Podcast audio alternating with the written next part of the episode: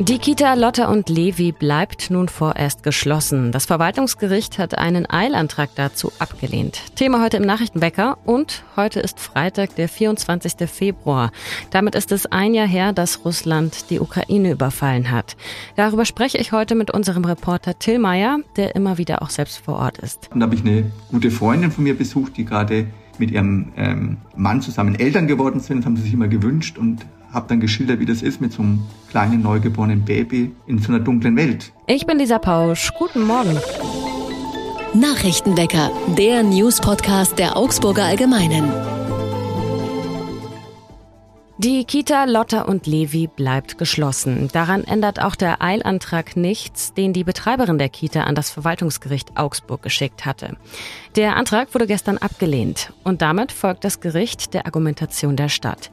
Die sagt, die Betreiberin verstößt gegen Mitwirkungs- und Meldepflichten und immer wieder auch gegen Auflagen.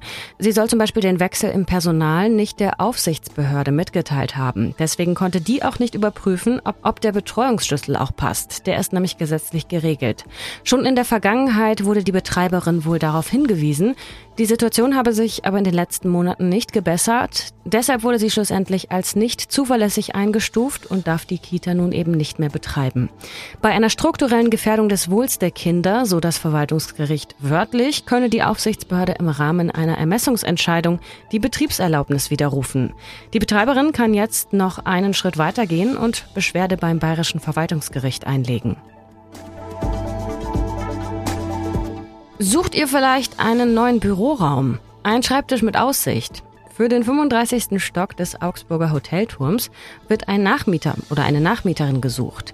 Über 800 Quadratmeter Bürofläche stehen da leer, seitdem das Klassikradio ausgezogen ist. Die typischen Mieter sind wohl eher Kanzleien, Unternehmensberatungen, Technologie- oder IT-Firmen, zum Beispiel, für die auch so ein imposanter Blick mit zur eigenen Außendarstellung gehört oder gehören könnte. Aber wer weiß. Auch auf den Toiletten hat man übrigens einen Blick nach draußen, dementsprechend natürlich auch nach drinnen. Aber ja, wer soll denn schon von gegenüber gucken? Da ist ja niemand. An manchen Tagen sieht man von da aus auch die Alpen. Wie hoch die Miete ist, das wollte die Immobilienfirma nicht so gerne sagen. Aber exklusive Büroräume kosten in Augsburg schon mal 15 Euro pro Quadratmeter. Das mal 800 kann man sich ja ungefähr ausrechnen. Eigentlich sollte das neue Hotel im alten Kesselhaus, in dem Industriedenkmal mit dem hohen Schornstein aus den 1930er Jahren, eigentlich sollte dieses Haus im Kammgarn-Quartier längst Gäste haben. Für die Eröffnung war mal der Mai des vergangenen Jahres angesetzt. Auf der Buchungsplattform Booking.com kann man die Zimmer längst sehen, auch die Küche zum Beispiel, die Lobby und die Gastronomie, die sind nämlich längst eingerichtet und im Fitnessraum stehen auch schon Sportgeräte. Nur man kann eben noch nicht buchen. Kurz vor der Eröffnung wurde, das haben Recherchen unserer Redaktion ergeben, in einem Teil des Hauses Quecksilber gefunden, ausgerechnet in dem Teil der Gastronomie und in dem Keller darunter. Dabei sollte eigentlich genau das der Hingucker werden also der freie Blick von den Tischen aus auf die denkmalgeschützte Technik in dem Haus, auf einen historischen Kran, alte Generatoren und Messschreiber, die an einer Wand angebracht sind. Und genau die sind auch das Problem. In genau denen wurde nämlich beim Restaurieren das Quecksilber gefunden und auch in dem alten Mauerwerk. Das Umweltamt weiß Bescheid und auch Gutachterinnen haben sich das längst angesehen. Ob und wie schädlich das Quecksilber aber ist, hängt von der Konzentration und seinem Aggregatzustand ab. Der wiederum ändert sich je nach Temperatur. Quecksilber ist vor allem gefährlich, wenn es eingeatmet wird. Die Firma, die schon mit über 30 Millionen Euro in das Projekt investiert ist, wusste gar nichts von dem Quecksilber, wie auch es gab ein Gutachten, das der Vorbesitzer in Auftrag gegeben hatte. Da wurde vor allem auf Asbest getestet, aber es gab auch keinerlei Hinweise auf Quecksilber. Derzeit wird nun ordentlich gereinigt und zur Kontrolle auch weiter gemessen. Drei Sachverständige haben die Sanierungsmaßnahmen festgelegt. Indem man nämlich die Oberflächen reinigt und die Luft, kann man die gasförmigen Partikel rausfiltern. Und wenn das soweit gut geht, dann kann das Hotel in etwa einem halben Jahr wirklich eröffnen. Wir schauen auf das Wetter für Augsburg. Das wird heute früh und bis zum frühen Nachmittag ein Mix aus Sonne und Wolken. Am Nachmittag dominieren dann die Wolken und lassen hier und da auch ein bisschen Regen durch, bei Höchstwerten um 9 Grad. Das Wochenende wird deutlich frischer mit Temperaturen zwischen 0 und 3 Grad am Samstag und zwischen 0 und minus 6 Grad am Sonntag. Ein Jahr ist es her, dass die russischen Streitkräfte die Ukraine angegriffen haben. Ein Jahr und nach wie vor sieht es nicht so aus, dass der Krieg bald zu Ende ist. Till Meyer arbeitet freiberuflich für unterschiedliche Medien, unter anderem auch für uns, für die Augsburger Allgemeine und berichtet seit mehreren Jahren immer wieder aus der Ukraine. Jetzt war er vor knapp zwei Wochen vor Ort. Hallo Till. Hallo. Wie blickst du eigentlich auf diesen Jahrestag als jemand, der den Krieg in, in der Ukraine auch schon länger beobachtet? Ja, ich, ich blicke darauf mit großer Trauer, muss ich sagen, weil ich der Meinung bin, dass dieser Krieg wirklich hätte verhindert werden können. Er läuft ja seit acht Jahren und wäre damals bei der Annexion der Krim und als Russland den Krieg in den Donbass getragen hat, wenn da die, das Embargo gekommen wäre, wie wir es jetzt haben, dann denke ich mal, wäre es niemals so weit gekommen. Stattdessen lässt man eben Putin mittlerweile seit 20 Jahren schalten und walten und ein Krieg nach dem anderen kommt. Tschetschenien, Georgien, Syrien, Ukraine 2014 und jetzt die groß angelegte Invasion. Jetzt waren aber auch viele Fachleute und auch JournalistInnen überrascht, dass es tatsächlich zur Invasion gekommen ist. Zumindest haben es nicht alle erwartet. Ähm, wie war das denn bei dir? Also, wie waren für dich die Tage vor der Invasion und dann auch der Tag, an dem Russland in die Ukraine eingefallen ist? Also, ich war eigentlich gar nicht überrascht, dass es passiert ist. Ähm, ich bin davon ausgegangen, war auch Mitte ähm, Februar im Donbass in der Stellung als Piski, die ist die letzte Stellung der ukrainischen Armee vor Donetsk gewesen und habe eigentlich gewartet, dass jetzt die äh, Invasion beginnt, hatte mich dann aber verrechnet, also die begann dann knapp neun Tage später und da war ich dann für einen anderen Auftrag, musste ich nach Afghanistan und habe dann von dort mitbekommen, wie die, der ganze Wahnsinn seinen Anfang nahm. Und dann hast du immer wieder berichtet, ähm, welche Situation oder welche Bilder sind dir besonders im Kopf geblieben?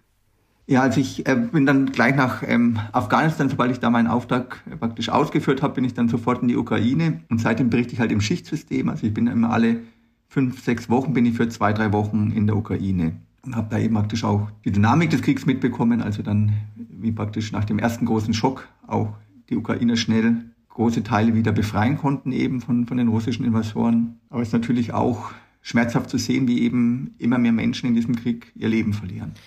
Hm, wie genau kann ich mir die Arbeit von dir auch vorstellen? Das heißt, du kommst vor Ort an und fährst dann in verschiedene Landesteile alleine mit einem Kollegen zusammen oder wie? Genau, es gibt ja keine Flüge mehr, also muss man entweder mit der Bahn, mit dem Auto oder mit dem Bus fahren. Ich fahre mit dem Bus und in Kiew wartet dann mein Kollege der alles auf mich. Er ist auch Fotograf, wir arbeiten schon seit ähm, über fünf Jahren miteinander. Und da haben wir so einen uralten SUV und der ein bisschen geländegängig ist und damit geht's dann durch die Ukraine. Und jede Reise die wir zusammen antreten, haben wir nach zwei Wochen unsere 2.000 bis 3.000 Kilometer Fahrleistung zusammen ungefähr.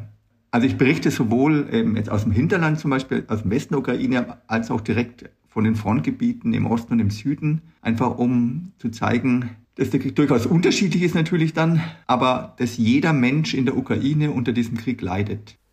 Du warst zuletzt jetzt vor knapp zwei Wochen vor Ort. Ähm, was hast du da gesehen? Was ist dir da im Kopf geblieben? Also ich habe jetzt praktisch im Januar bis Anfang Februar zwei Reisen gemacht, die waren mal nur mit einer kurzen Unterbrechung aufgeteilt. Im Januar war ich in Bachmut, das ist eben das Epizentrum vom Krieg, muss man jetzt fast sagen. Das war wirklich äh, schlimm, also da vergingen kaum nur wenige Minuten, dass man jetzt schon wieder den nächsten Einschlag gehört hat. Und da war ich dann auch in der ersten Linie praktisch in den Außenbezirken, da ist Straßenhäuserkampf und da konnte ich praktisch eine Einheit der ukrainischen Armee mit meiner Kamera besuchen und allein in der Zeit, wo ich da war, haben die drei Mann verloren. Und dann war ich jetzt bei der letzten Reise dann auch noch in Odessa und Odessa ist eine der Städte, die am meisten unter den Stromrationierungen leidet. Also da trifft es die Menschen besonders hart. Und da habe ich eine gute Freundin von mir besucht, die gerade mit ihrem ähm, Mann zusammen Eltern geworden sind. Haben sie sich immer gewünscht und habe dann geschildert, wie das ist, mit so einem kleinen neugeborenen Baby in so einer dunklen Welt zu bestehen, ne? wo die Kerzen angezündet werden, aber natürlich auch die Heizung nicht geht, wenn die Stromrationierungen da sind, weil auch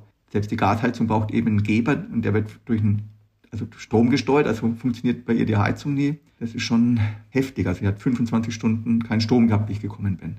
Wie kann ich mir denn dann auch deine Arbeit vorstellen, wenn es jetzt keinen Strom gibt oder wenn die Situation immer auch immer wieder ziemlich unsicher und gefährlich ist?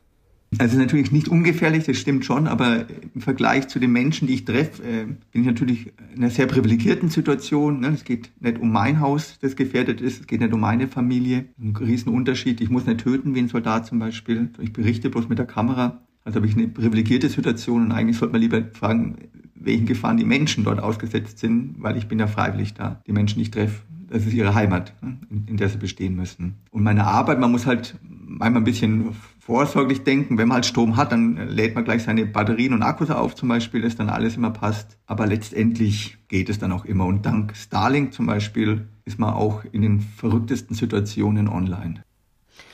Und du als jemand, der die Situation nicht jetzt seit einem Jahr erst beobachtet, sondern schon viel länger, ähm, wie, wie blickst du auf die Debatte in Deutschland, die sich jetzt ja gerade vor allem darum dreht, ähm, kommen nach den Kampfpanzern jetzt auch noch die Kampfjets und was ist zu viel, was ist zu wenig? Wie blickst du darauf? Also da würde ich halt an eins erinnern, uns alle in Deutschland, dass der Ausgang des Krieges in der Ukraine, der wird unser Leben bestimmen in der Zukunft. Da muss man uns wirklich bewusst sein. Und Putin sehe ich als Machtmenschen an, der nur an Stärke glaubt und auch nur Stärke respektiert. Und wenn der zaudern und zögern sieht, dann sieht er das immer als Ermutigung weiterzumachen. Es geht nicht darum, ihn nicht zu provozieren, ganz im Gegenteil. Dem Mann muss man immer die Grenzen wieder aufs Neue aufzeigen und leider passiert halt immer genau das Gegenteil. Das war schon im, im April klar, dass jetzt eben die, der Donbass das nächste große Schlachtfeld wird und erst als es da mehrere tausend ukrainische Soldaten zerfetzt hat, dann kamen die gepanzerten Fahrzeuge. Wie glaubst du, geht der Krieg jetzt weiter auch? im nächsten Jahr, im zweiten Jahr schon? Also der Krieg, ich befürchte, dass die Offensive, das wird natürlich eine, ein großes Schlachten werden, befürchte ich mal. Das ist, äh, Krieg ist halt nun mal das Böseste, was sich Menschen antun können, das Schlimmste. Das, also da denke ich mal, wenn dunkle Zeiten jetzt erstmal kommen äh, auf die Menschen in der Ukraine. Aber wir dürfen halt eins nicht vergessen, sie haben keine Alternative zum Kämpfen. Weil es geht nicht darum, ob jetzt welche Fahne auf dem Rathaus weht, sondern es geht wirklich darum, dass die Ukraine ihre Freiheit verteidigen. Ich war in Kherson zum Beispiel, das war monatelang unter russischer ähm, Besatzung gestanden und ich habe dann war dann eben da nach, kurz nach der Befreiung und da standen die Menschen am Straßenrand und haben vor Freude geweint, weil diese Rechtlosigkeit vorbei war. Allein in dieser Stadt haben die Russen vier Foltergefängnisse aufgebaut. Und so bleibt eigentlich keine andere Wahl, als zu kämpfen. Und ich verstehe die Ukraine da sehr gut, warum sie das tun.